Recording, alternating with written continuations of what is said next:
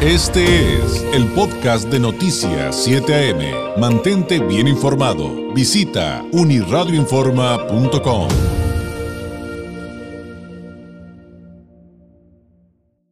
Es, martes y por lo tanto es día del análisis del politólogo Francisco Ruiz, doctor en Derecho, en Derecho Electoral, integrante del Instituto Nacional de Administración Pública, catedrático, autor de la columna Leer entre líneas, que usted también puede consultar en uniradioinforma.com. Por cierto, usted encuentra a Francisco Ruiz en redes sociales como FRuizMX. Y hoy, Francisco, ¿cómo estás? Muy buenos días. Buenísima la pregunta. ¿Los políticos mienten? Híjole. Creo que si hiciéramos una encuesta, este, el resultado sería avasallador. Muy buenos días, estimado David. Pues con el gusto de saludarte como cada martes, comenzando el mes más bonito, y no porque sea mi cumpleaños, como dicen algunas personas, sino porque eh, celebramos el inicio y consumación de la independencia de México el 16 de septiembre y el 27 de septiembre respectivamente. Y bueno, como bien dices, el resultado definitivamente sería avasallador de manera eh, negativa y muy lamentablemente. ¿no? Oye, pues platícanos, platícanos de, de qué viene la entrega y, a qué, ahora sí que llegaste a alguna conclusión. Pues mira, eh, yo creo que aquí lo importante es que cada uno de, las personas que nos escuchan y de quienes eh, pues, me regalan su amable tiempo para leer mi columna semana tras semana, pues llegue precisamente a una conclusión propia y no solo eso, sino a una crítica y lo más importante a una acción. Y una de esas acciones que considero que es fundamental es precisamente contagiar al resto, porque esa es la verdadera participación ciudadana activa. Y bueno, sin duda alguna, eh, pues uno, de los referentes, eh, no solo de la participación política, eh, la, participación ciudadana, sino en muchas, en muchas este, vertientes, es eh, pues nuestra ciudad, ¿no? Tijuana, sin duda alguna, eh, es un, un, ícono no solo eh, para Baja California o para México, sino a nivel global. recordemos que es la frontera más visitada a nivel mundial, además de que se encuentra entre las principales ciudades de, nuestro país, junto con la Ciudad de México, Guadalajara, Monterrey y Puebla es una ciudad joven, pues apenas eh, tiene 134 años ya, pues la verdad es que se crea, se habla de tú, con ciudades que nacieron 300 años antes, precisamente como las referidas, dada eh, esa evolución que ha tenido gracias precisamente a su gente, ¿no? Cada ciudad pues es el reflejo de, la gente que, que la habita y precisamente Tijuana es una de las más eh, digamos, ágiles, de las que evolucionan más rápido y que han logrado posicionarse, insisto, no solo a nivel nacional, sino a nivel internacional, gracias a eh, eh, pues la participación de toda la gente.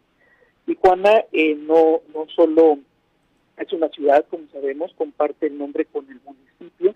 el municipio fue creado en 1954, al igual que los otros tres primeros municipios de Baja California, que eh, son Ensenada, Mexicali y Tecate.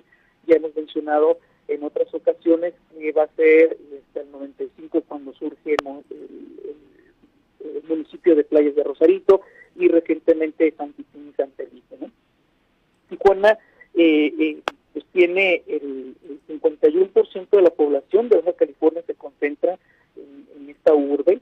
Y bueno, la verdad es que es impresionante cómo en este municipio se concentra más de la mitad de la población y el 49% restante se distribuye en los otros seis municipios. Entonces, con estas características podemos ver sin duda alguna que Tijuana es un referente eh, mundial, como lo venía mencionando, y eh, desafortunadamente, muy lamentablemente, eh, derivado de los resultados que han ofrecido gobiernos en, esta en este municipio eh, en los tres en sus tres niveles pues también ha posicionado a, Tijuana como una ciudad que es referente en inseguridad, en caos, en contaminación, eh, un referente por supuesto que contrasta con los datos que acabo de mencionar previamente. Eh, basta recordar cómo también pues la, la, persona que encabeza el gobierno municipal actualmente pues, ha logrado posicionarse eh, básicamente por tres cosas a nivel nacional. Uno, el respaldo público que en varias ocasiones ha hecho el presidente López Obrador, sus eh, infortunadas declaraciones ante los medios de comunicación nacionales, así como por vivir en un cuartel y ser resguardada por efectivos de la Guardia Nacional, que pues sin duda alguna podrían estar en las calles ah, combatiendo al, al, crimen y haciendo sentir un poco seguros a eh, los tijuanenses y no solo a una persona.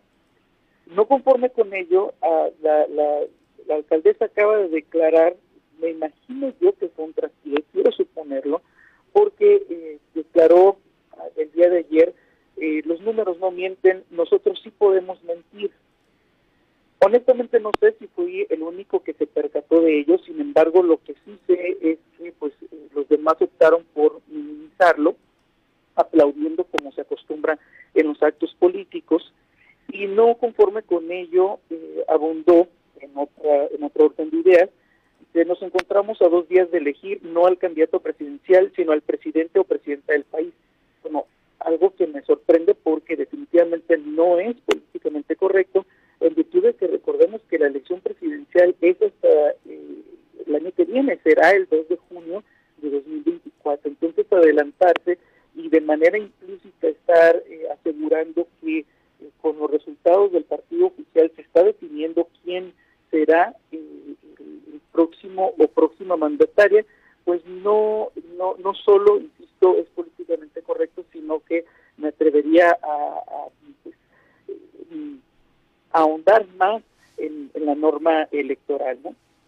Y bueno, eh, dentro de esto que mencionó eh, la, la presidenta municipal, también pues le echó flores al presidente de la República eh, en torno a el informe de gobierno, habló de los números del señor presidente y se refirió pues a, la, a la, gran herencia, entre comillas, que tendremos de, del actual eh, jefe del Ejecutivo ¿no? Eh, mencionó un aeropuerto, dos rutas de trenes, una refinería, una moneda, moneda, perdón, fortalecida, cinco millones de mexicanos que salieron de la pobreza extrema, específicamente para el municipio un viaducto elevado y la garita. Bueno, aquí eh, brevemente quiero referirme a cada uno de ellos, ¿no? Eh, específicamente en el caso del Aeropuerto Internacional Felipe Ángeles, pues, para empezar, eh, en su primer año operación logró transportar únicamente al 38% de la meta que tenía. Es decir, eh, menos de un millón de pasajeros de 2.4 que se tenían proyectados.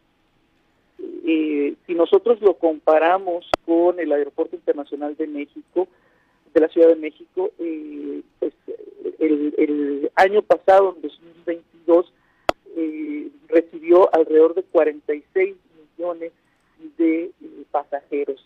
Sin duda alguna, la diferencia es abismal.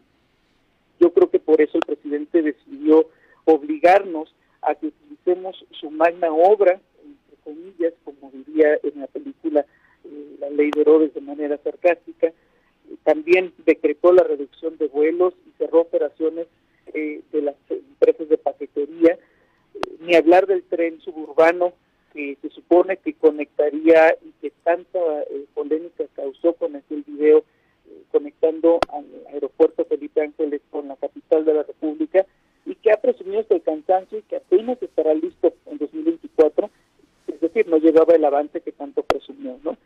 Eh, sin duda alguna, eh, hablar de la refinería de dos bocas es hablar de que finalmente después de un año de haber sido inaugurado está produciendo y mencionar los contratos por casi 27 mil millones de pesos asignados directamente a empresarios cercanos a una de las corcholatas del presidente y otro por 100 millones de pesos a una empresa muy cercana al partido en.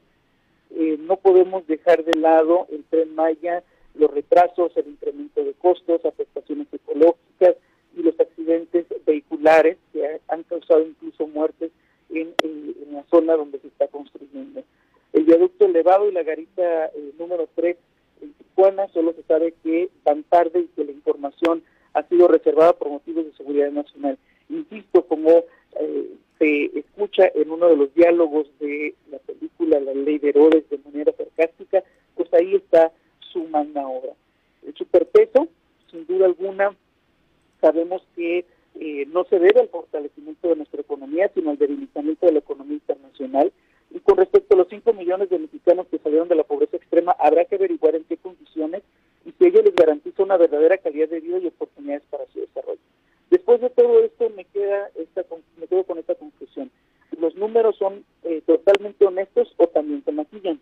Y los partidos políticos y los actores políticos mienten, la historia nos dará la respuesta. Híjole, pues qué te puedo decir, eh, también en el contexto político electoral que estamos viviendo y que, eh, bueno, está a punto de convocarse, como bien decías, y, diciendo bien las fechas, ¿no? Empezando por eso, este, pues eh, ya del público también tenemos varios comentarios que son, y ya anticipaba, pues, pues muy inclinados a, a dar una respuesta afirmativa. Francisco, muchísimas gracias, te mando un abrazo y nos escuchamos la próxima semana. Así será, muchísimas gracias y bonito martes. Gracias, es Francisco Ruiz, politólogo, doctor en Derecho Electoral, integrante del Instituto Nacional de Administración Pública, catedrático, autor de la columna Leer entre líneas, compartiéndonos su entrega del día de hoy, su análisis titulado Los políticos mienten. Usted encuentra a Francisco Ruiz en redes sociales como F. Ruiz MX.